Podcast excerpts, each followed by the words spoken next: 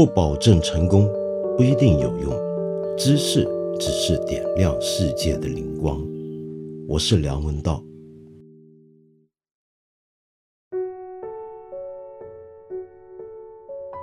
最近几天啊，我隔离在酒店里面，闲着没事儿的时候呢，就会随便看看电视。一看不得了。我发现居然有一大堆教人怎么样整理家居生活杂物、布置家庭、装修家庭的这样的一些的片子里面，都有共同的一个主题。那个主题是什么呢？那就是所谓的日式风格。为什么日本式的家居风格现在这么火呢？我不晓得是不是跟年龄有关系啊。我发现，就拿我公司来讲，看理想里面。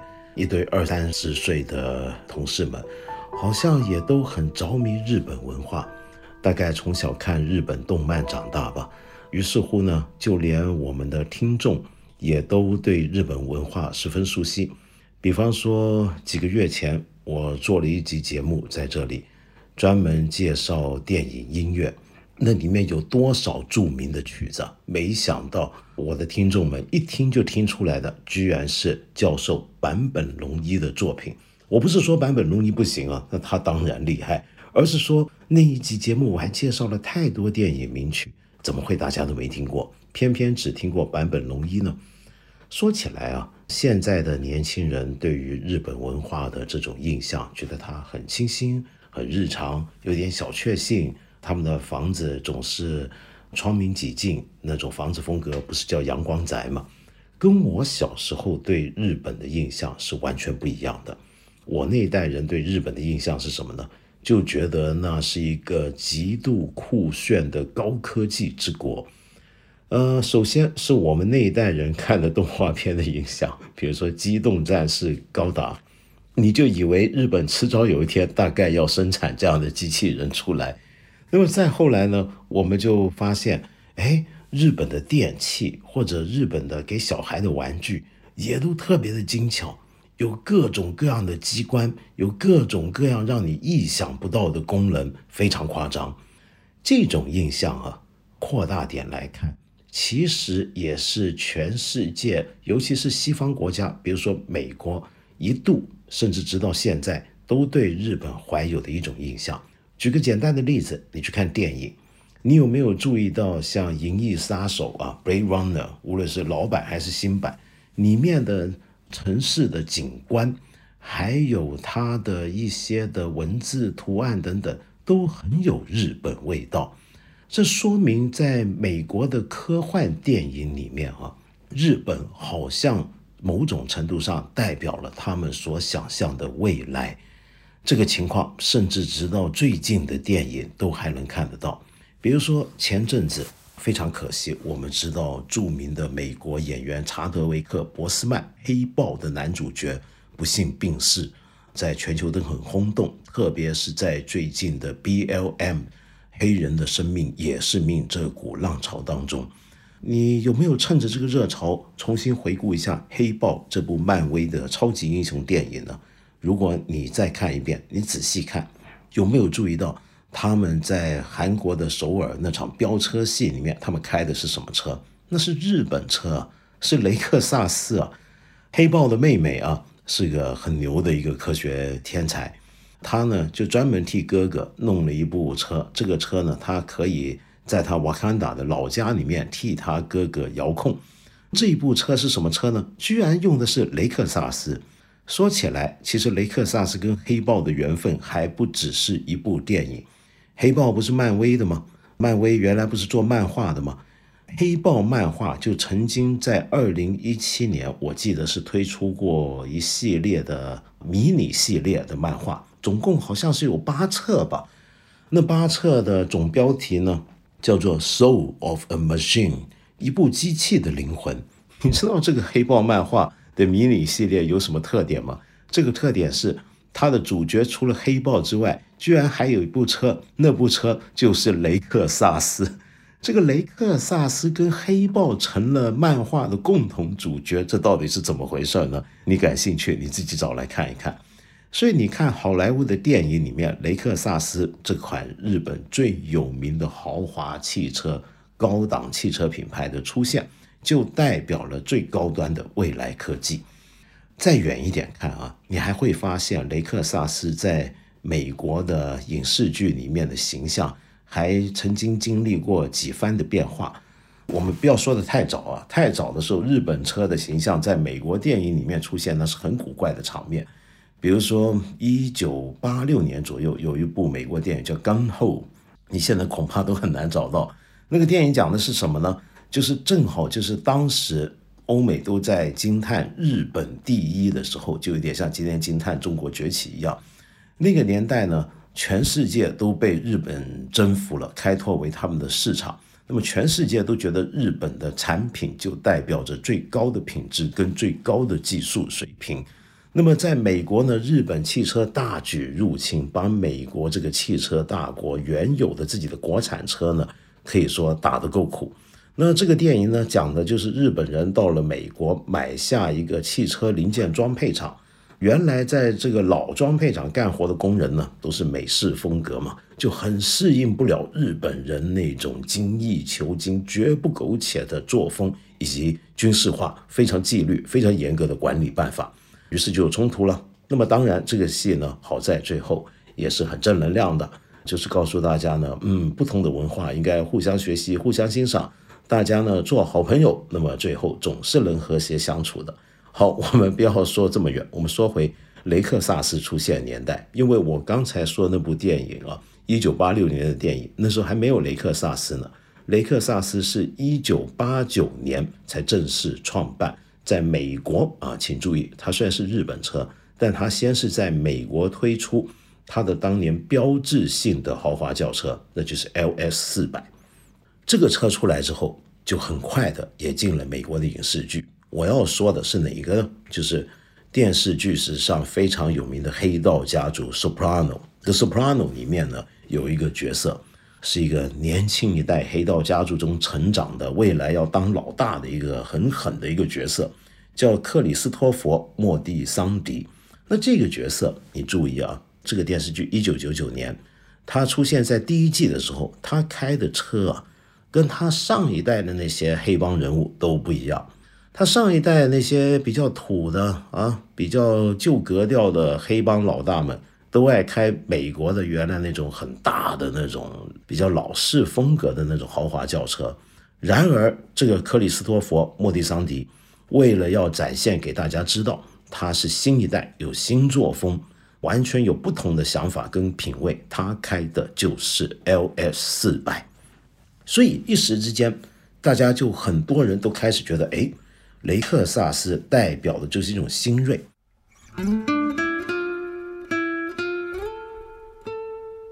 那个时候，在美国这个全球最大的汽车市场上面呢，你要说到豪华轿车，那就是欧洲车的天下，那些老牌子；再来呢，那就是美国本土的轿车系列中的高端的那几款。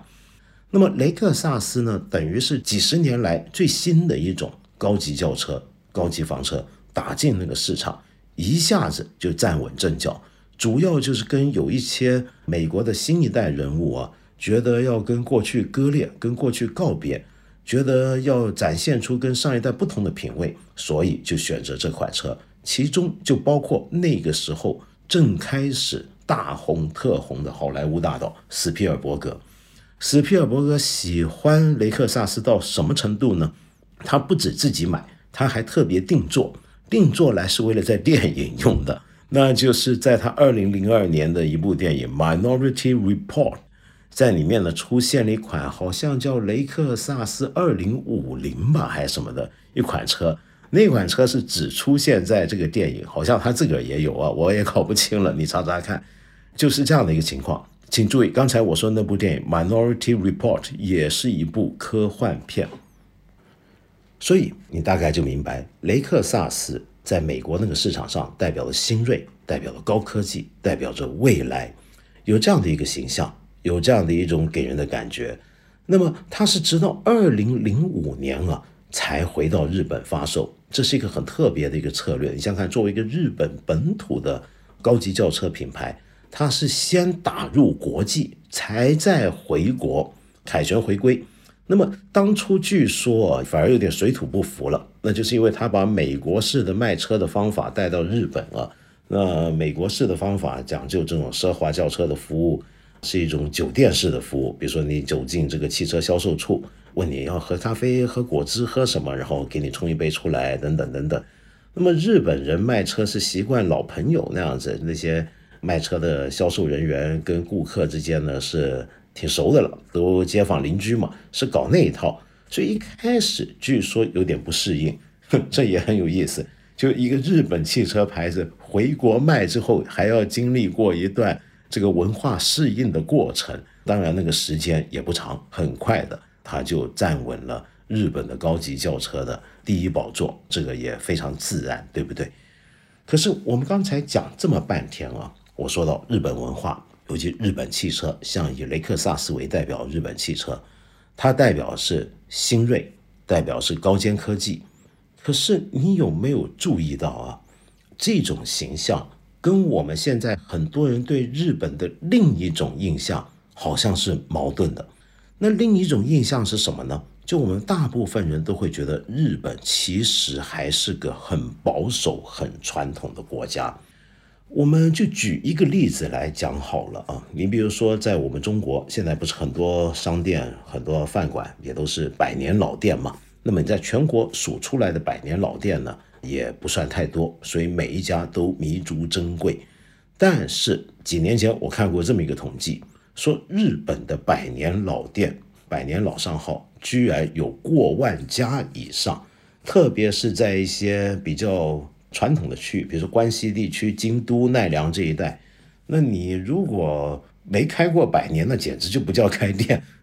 另外，当然还有一些很夸张的数字啊，比如说全世界最早的一间历史最悠久的公司是一间建筑公司，就是日本的建筑公司金刚组，有一千多年的历史，我也搞不太懂是怎么回事儿啊。据说他们原来一直是盖神社的这这帮人，这个公司呃后来才叫公司，可能以前的时候也没有个公司的概念。那么所以你看，日本好像什么东西到了他那，或者他自己的东西，他总是能想办法流传下来。这些过去的老东西，你要把它继承下来，你要把它们延续下去，你很快的就会想到另外一个过去几年在中国我们每个人都在传颂的一种精神，那是什么呢？就是匠人精神。匠人精神这回事儿呢，如果要举其中的代表，那恐怕很多人都会想到些日本的匠人。说到日本的匠人故事，那简直是太多太多了。平常我觉得，你如果跟我那些年轻同事一样，对日本文化有好感、有兴趣，估计你也看了不少。但我还是忍不住说一个我自己亲身见过的一个例子啊，好像我以前也在什么演讲讲过这个故事。那就是我有一位朋友叫松林丰斋，他是京都宇治，就是产绿茶的那个地方啊。他们家呢是做烧茶具的，他们这家人的名号叫朝日烧。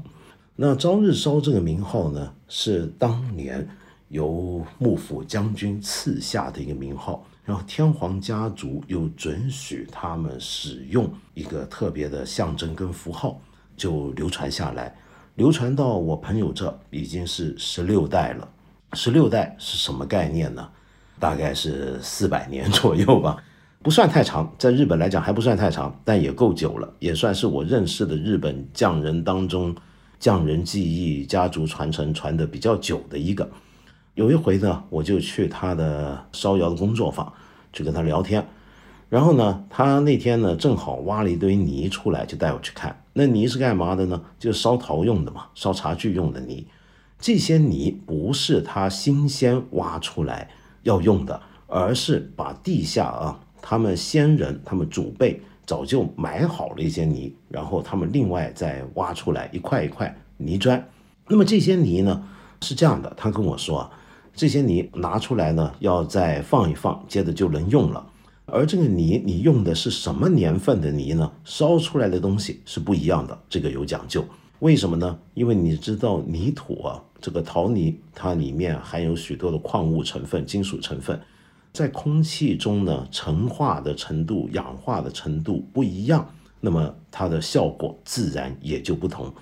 他就是指了一堆垒了一摞一摞放好的泥，那有的祖先挖出来之后，先暂时放在地下一个储存库，上面又封起来，他要把它拿出来嘛，让他指给我看，你看这个是五十年前的，这个是几十年前的，最早的他指给我看，这一堆是一百年前的，我说啊，一百年前的，也就是你祖先一百年前。弄了一些泥出来埋起来，就等着将来一百年后他的子孙挖出来能用吗？是这个意思吗？他说是啊，那他说的很平常。他说你看我儿子大概七岁八岁，他说你看我儿子现在也这样，我就带着他也去挖新鲜的泥出来，也去找新鲜的陶泥，我就教他，你看我们现在挖这些泥可不是给我们用的啊，是给我们一百年后的后代子孙们用的，你要小心在意。你现在一个处理不好，那以后一百年后的子孙呢？那他们就没有好泥了，是这个概念。这个故事让我印象很深刻。可是我觉得这里有一个迷思，这个迷思是什么呢？我们常常以为日本匠人就是延续古人传下来的技术，当然他们自己要精进，然后精益求精。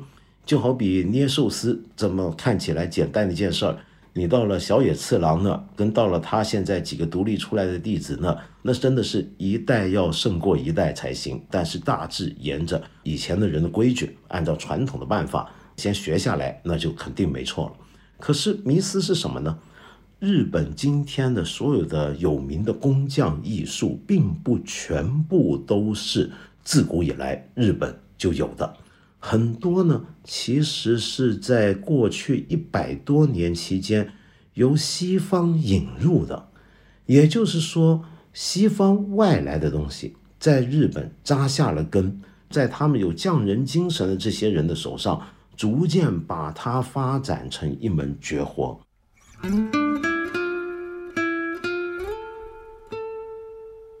我就拿一个简单的事情来讲好了，你没有注意？最近几年，如果你爱喝酒啊，尤其是喝威士忌的话，你大概注意到这几年日本威士忌的价钱呢高到令人咋舌，很多时候呢已经超过一些苏格兰跟爱尔兰的名牌了。到底值不值得这么贵呢？嗯，从口味来讲，我觉得还真的不好说。但是它之所以变得这么贵，那当然就是因为市场渴求。那为什么？日本，你想想看，本来不是个有威士忌文化的地方，这威士忌也肯定是明治维新之后从苏格兰学回去的。那么在日本建厂，然后他们自己也是凭着自己的本事去学习、去摸索，逐渐建立起来。怎么到了现在，成了全世界最昂贵的、最被市场渴求的一款威士忌呢？这就说明了我刚才要讲的那个道理。也就是日本人其实学了很多外面的东西，那更早当然是我们中国的东西了，对不对？学回去之后，他们自己保存下来，然后精进发展，才有了后来我们看到的这许许多多的日本的优秀的产品跟工艺。其中一个特别有趣的例子啊，就是江户切子。什么叫切子呢？切子啊，就是这个刀切下去的这个切啊，切。子呢，就是儿子的子。切子是什么呢？日文叫 kiriko。kiriko 其实是一种特别的玻璃工艺。玻璃呢，在日本呢叫做销子。那么销子这个东西啊，在日本的历史其实并不是很长久，也过去也不是那么盛行。到底我们东亚地区、东北亚国家对玻璃这个东西呢，过去的爱好并不是那么强烈。你就拿我们中国来讲。我们小时候读书，常常说我们中国自古以来其实也就有玻璃的，对不对？我们古人管它叫琉璃，但其实玻璃跟琉璃还不完全一样，所以产生的那种透光度跟折射率也不同，因此对付它们、烧制它们的办法也不太一样。但是无论如何，这个琉璃跟玻璃呢，还是有很深厚的关系。琉璃这个东西在中国古代曾经是个宝贝，被认为是皇家的一种珍宝秘藏，是上流社会才配得上拥有的东西，跟我们今天觉得玻璃很廉价的感觉不一样。可是很奇怪啊，不知道为什么琉璃呢，在魏晋南北朝期间，竟然渐渐失传了，估计是不太受到中国人的欢迎，乃至于唐朝那个时候啊，从外面。呃，真的是从西域进来了许多西方的玻璃，因为我们知道，我们今天看到这种玻璃在西方的历史倒是源远流长。最早呢是从埃及就北非传到欧洲去，跟西亚去，然后就一直流传发展下来。到了唐朝的时候再被引进进来。唐朝的人一看到这个东西，很多人就以为它就是我们更早的时候中国人所讲的那个琉璃，于是就更加混淆了，琉璃玻璃就更分不开了。那么到了宋元的时候啊，其实我们的这种工艺啊又学回来了，又发展起来了，但始终不算盛行。主要就是我们用玻璃做杯子，那个时候的烧制工艺还不像后来这么精湛。你想想看，我们中国人爱喝热饮，是不是？茶要热，酒也要热，但你这个玻璃杯是装不了热的东西，太烫太热，它会爆裂，它会破碎，那又不行了。终于，玻璃再次来华，大概是明末清初，也相当是这个时候，玻璃呢又到了日本。这个时候，日本文化跟我们中国朝鲜半岛一样，从审美上跟实用上，本来对玻璃的感觉都不一定那么敏锐。可是到了江户时代啊，就忽然在这个城市庶民社会里面。就很多人开始觉得玻璃其实挺实用的，那为什么不用？就开始生产了，有了自己的玻璃工艺。当时呢，日本人呢，他不止自己生产玻璃，而且还觉得啊，从外面学回来的这套玻璃啊，恐怕还是得让它更有一点日本感觉才好。怎么样让它有日本感觉呢？意思就是要符合日本人的审美习惯。于是开始在玻璃的表面做一些切割，让它呈现一些图案，是带着日式风格的图案。以那个年代他们的工具跟技术来讲，要做这样的切割，那就根本就和做雕刻一样，是拿着一个前面镶的金刚石的雕刻刀，那么来对付这个玻璃。再直到后来。有人从英国引进了英国比较先进的玻璃切割技术，这下子才彻底改变了日本的玻璃工艺。请留意，我刚才说玻璃切割的技术对日本人而言其实也是个外来物，玻璃也是个外来物。这套技术是来自英国的，偏偏在日本，他们发展出了一种独门手艺。经过这种独门手艺创造出来的玻璃制品，那就叫切子。切子这个东西呢，按照不同的地方有不同的流派。萨摩藩那边呢，就萨摩切子。那更有名的当然就是江户切子。江户切子啊，大概是个怎么回事呢？是这样的，你上网搜一搜，你大概就能够看到江户切子的很多图片，绝大部分是带着颜色的。但是就算没有颜色也很漂亮，比如说我就有一些没有颜色的透明的纯透明的江户切子玻璃水杯，我也有一些有一个昭和早期的江户切子烟灰缸，那么我都挺喜欢的。它的特点在哪呢？就在于啊，它们能够在玻璃的表面上面切割出特别繁复的精准的花纹，那么。你说玻璃表面切花纹，这有什么困难呢？你看欧洲这些传统的玻璃工艺制造大国，表面也都很花花亮亮啊，是不是？比如说意大利威尼斯的 Murano 玻璃，但是那个玻璃啊，它主要是不是找切割，而是玻璃本身带颜色。再比如说玻璃表面会做更多切割的，那就是捷克的波西米亚玻璃。但是他们那边雕的图像跟手法和日本的江户切子是完全不一样的。日本的江户切子是有一个很精密的图案，然后呈现一种模式化的几何形状出来，看起来好像要比波西米亚那种在上面雕人物、雕动物的那种工艺要简单。那就大错特错，因为你用人手雕，雕出来像用尺子量的一样，那么精准的一个菱形一个菱形布满半个玻璃杯，然后大家的尺寸，大家的分布、大家的距离是一样，这是太困难的事情。那么大致来讲，它这个工艺的过程啊，是拿一个双层玻璃在它的表面来雕，你一定要很留意啊，因为你不小心呢，就会把它雕穿，就碰到内部，所以你要必须同时留意这个器皿的内外，而且呢，他用这种轮来磨，我知道很多学徒在学的时候很不小心就会伤到自己。早期很多这些玻璃师傅、切纸师傅，那那断手指那是常见的事儿，几乎让人以为那是不是黑社会要斩手指那种情况。然后呢，在这个表面雕刻，跟着呢再用一些的钻石轮具压着这个玻璃，再深刻，再用旋转的磨刀石或者木盘跟树脂软垫来研磨它，让它的表面你切割过那个表面非常的平滑有光泽。还不没完呢，最后再用棉花转盘来让那个表面更具有一种温润的光泽，就是这样的一个过程。这个过程你说容不容易呢？按照日本人的标准，那就很不容易。你看日本人是觉得学做寿司也得十年，那做江户切子要满多少年才能出生呢？嗯，对不起，也是十年。我刚刚不是提到这个做江户切子的时候啊。它的这些表面的花纹常常呈现一种几何分布的状态嘛？这种几何分布的这种图案啊，其实是有很强烈的日本式的审美观念在后面。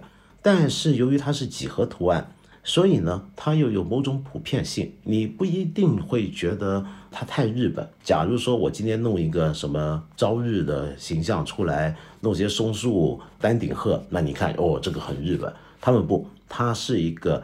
能够被世界上面大多数人接受的一种几何图案，但那个几何图案本身是一种日本式的一种审美的感觉。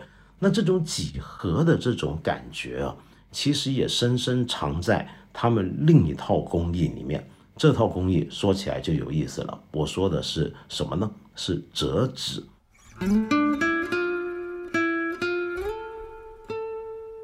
我们都知道，折纸其实是起源自中国的，这是有文献可以证明的。先人们最早在宋代的时候啊，就很流行折纸，主要用在什么场合呢？丧葬场合，就代替金元宝，把这个纸折成一个元宝形状，然后烧了，祭拜先人，送给祖先，在另一个世界花用。另外呢，我们当然也会用折纸做一些精巧可爱的动物造型，那是给小孩的玩具。折纸这个东西传到日本，就跟刚才玻璃从西方传入日本一样，到了日本之后，它又变了。到了日本，他们折纸啊，本来也有自己的一套的，比如说日本的神道教就很喜欢折纸。你如果去参观过日本的神社，你会发现里面有大量的折纸，那个图案都相当简单，造型呢很简洁的，没什么太特别。但是你看得出来，他们对纸张的崇拜，在所有的仪式里面都少不了纸张。然后有些纸张要折出各种的形状。慢慢的，折纸在日本，它不是一个给小孩玩的东西，它变成一个非常严肃的事情。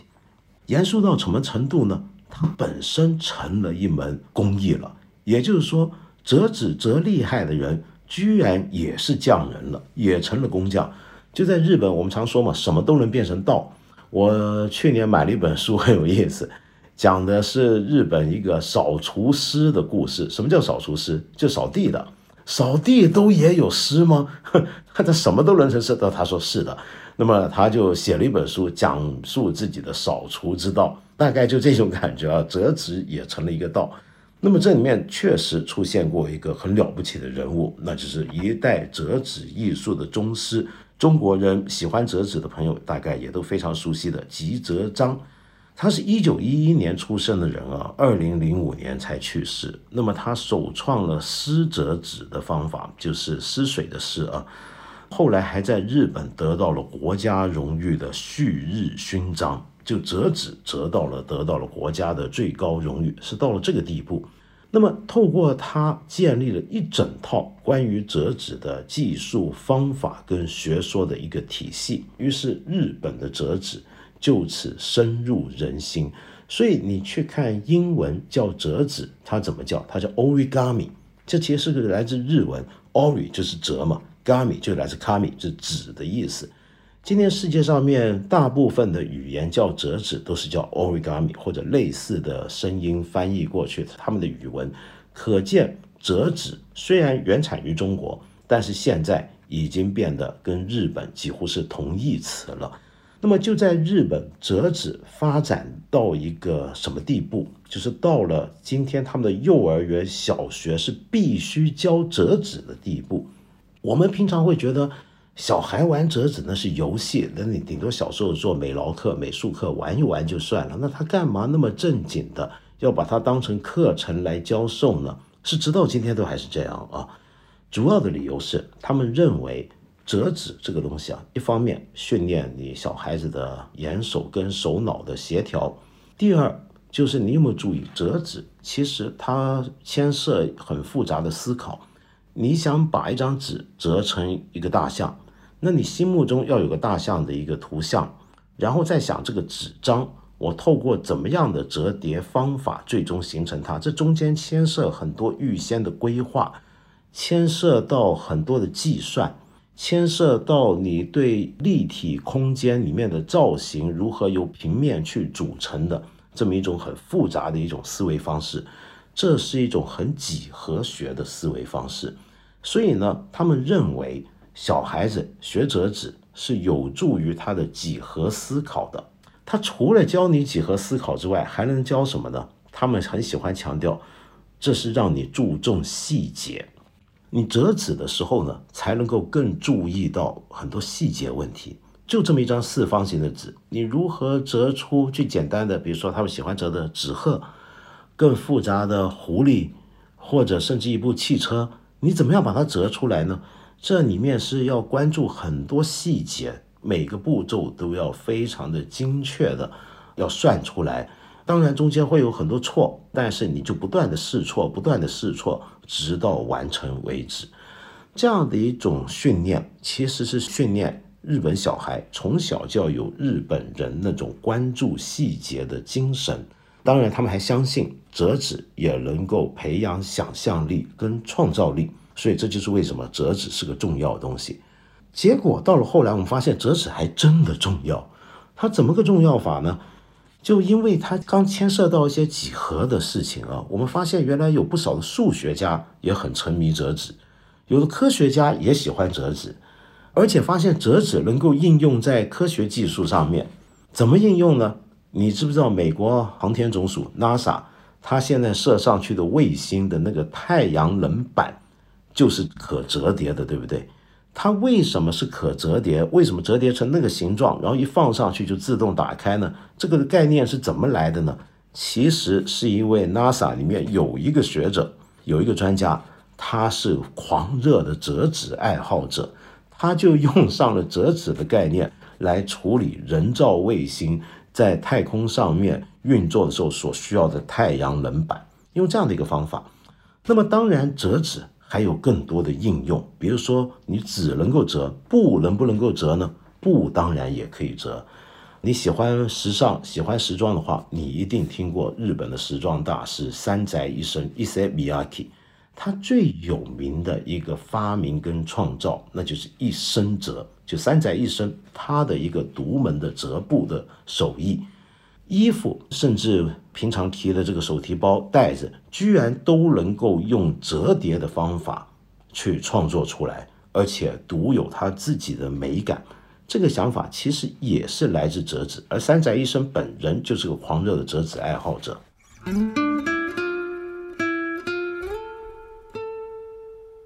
我刚刚讲了这么多日本的传统工艺，也讲了这么多日本从外面学回去的工艺，然后把他们。精益求精，自己升华成为他们独门的一种道。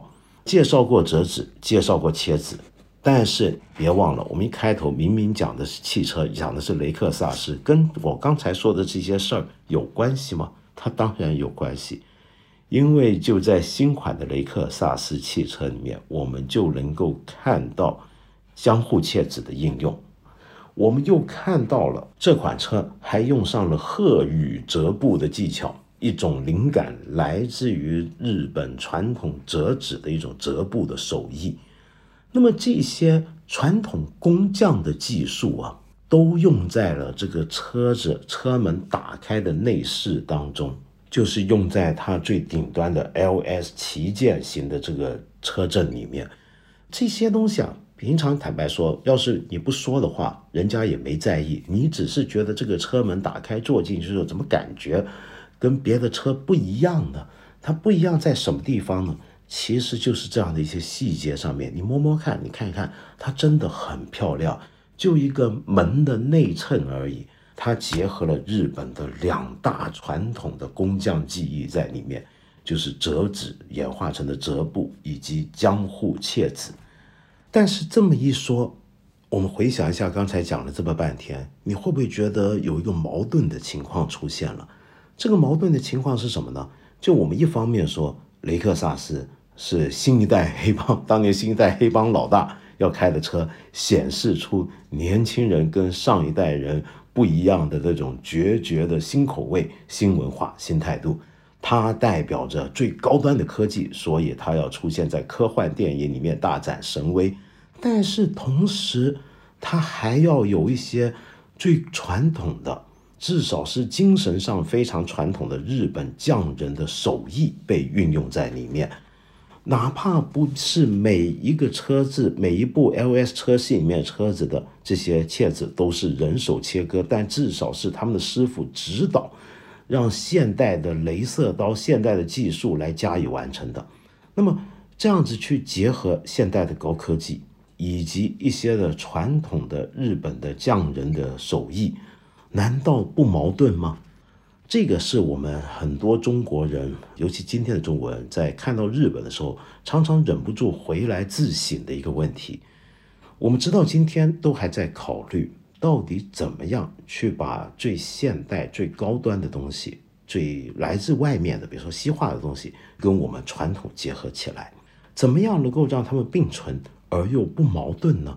正好我们在雷克萨斯这款车子上面就能看到这个问题很突出的被凸显出来了。这让我想到。日本人的一个特点，就是我们刚才说日本小孩学折纸的时候所要学的那种对细节的专注啊。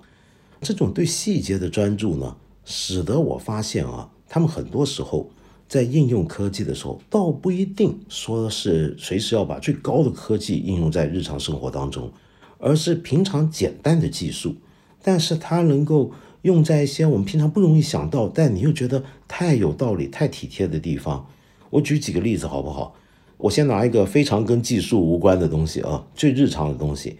你去日本旅行，你有没有注意到，在商场也好，在地铁站也好，在很多大楼也好，它很多的大楼的楼梯，它的这个扶手是双层的。也就是说，平常我们走上下楼梯，旁边不是得有个扶手栏杆吗？这个扶手，它的扶手呢是分成两个高度，上下两层的。为什么？这上面那层。当然是我们成人的高度，我们扶着走，下面那层那就给小孩扶着走。于是平常我们在国内有时候看到小孩上下楼梯，你就看到他举着那个手才够得着扶手，就觉得特别累、特别费劲，也不安全。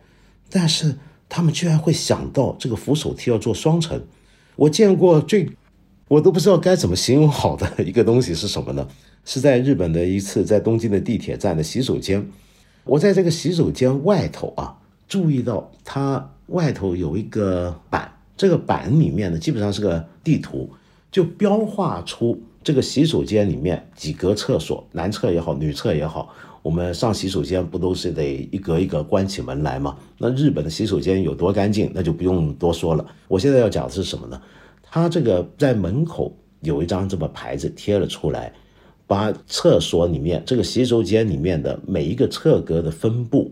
做了一个比例地图放在门外，然后呢，每一格的厕所的这个位置上面啊，在这个图上面，这个板图板上面都有一盏小灯。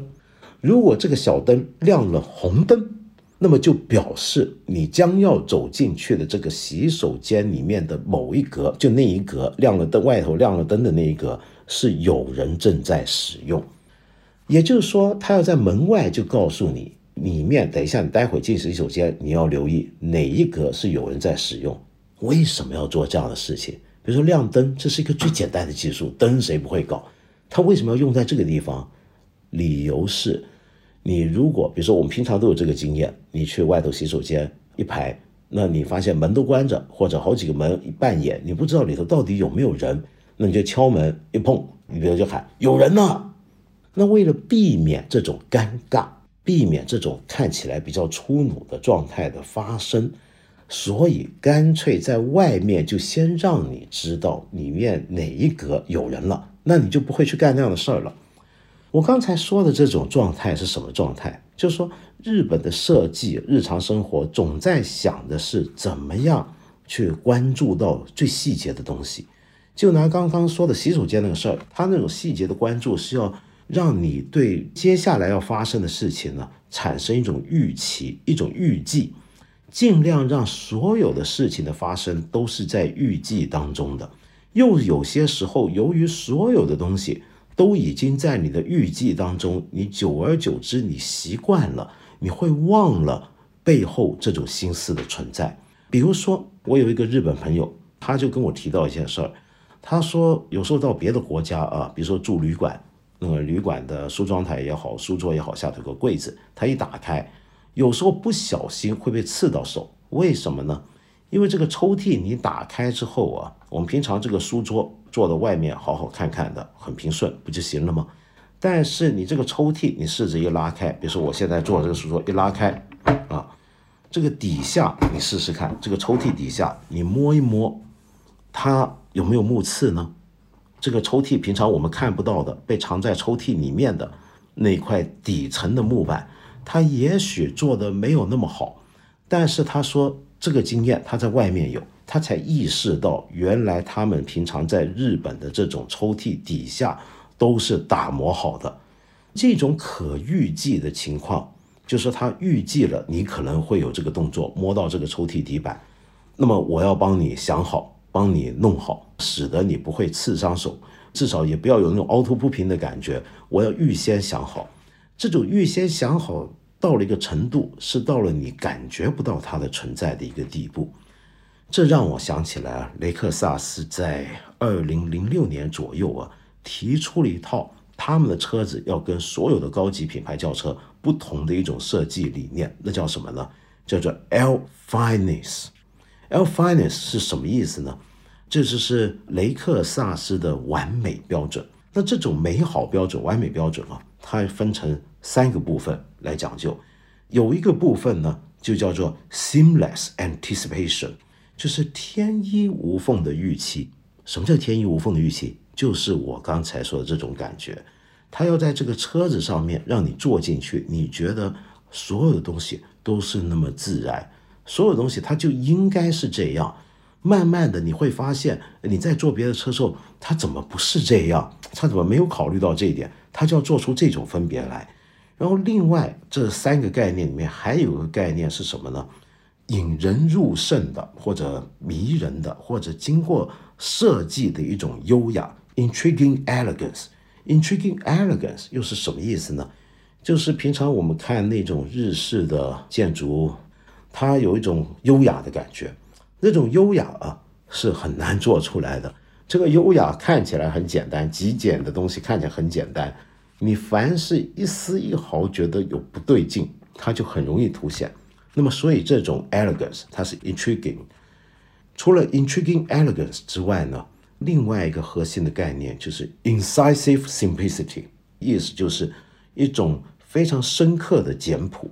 这种简朴是一种表面看起来非常简朴，没有多余的东西，但是它是很深刻的这样的一种概念啊。当然，我们知道他们车子还用了很多的别的日本文化的灵感来源，比如说他现在的汽车的车头设计都跟一种名词有关，叫切返。什么叫切返呢？切切下去的切，返回的返。切返是什么呢？是个剑道术语。如果你玩过剑道或者懂一点剑道，你就知道，那是一种剑道里面最基本的训练之一。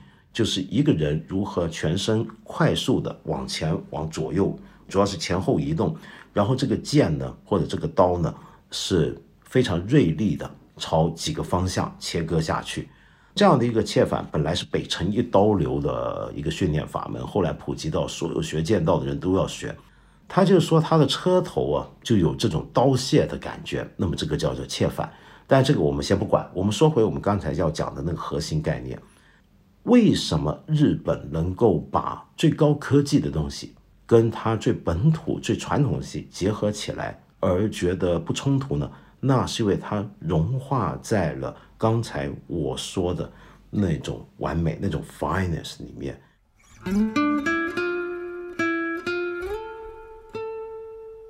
自然而然，它要符合你的生活中的预计。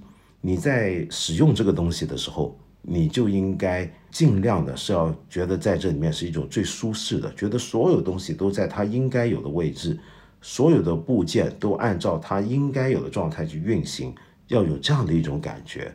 它优雅，但是不能炫耀。我们平常以为。高科技的东西啊，就好莱坞电影、影视剧讲那么多日本车的东西，其实我觉得有一点还不是捕捉的太好。那是什么呢？他们把那些高科技都展现为电影里面的奇观，但是你就拿雷克萨斯来讲吧，其实他是不会故意去炫耀他身上有什么高科技的，因为一炫耀那就不优雅了，那就不够天衣无缝了，那就不够简朴了。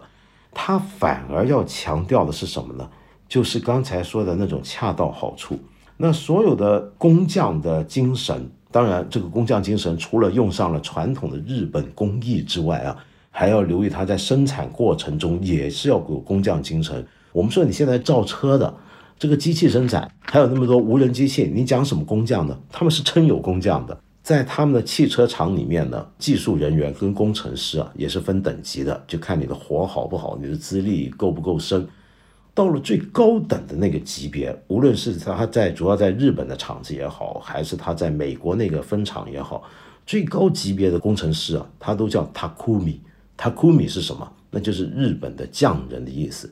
不要搞错啊，不是另一个词 Shokunin，那个是职人，这个讲的是匠。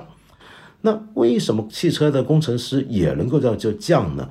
那是因为他的这个训练，他的心态也是从刚才我说的那种很日本式的对细节的专注，那种持续刻苦、经年累月的训练下面锻炼出来的，锻炼到一个程度，乃至于这个匠本身，这个 Takumi。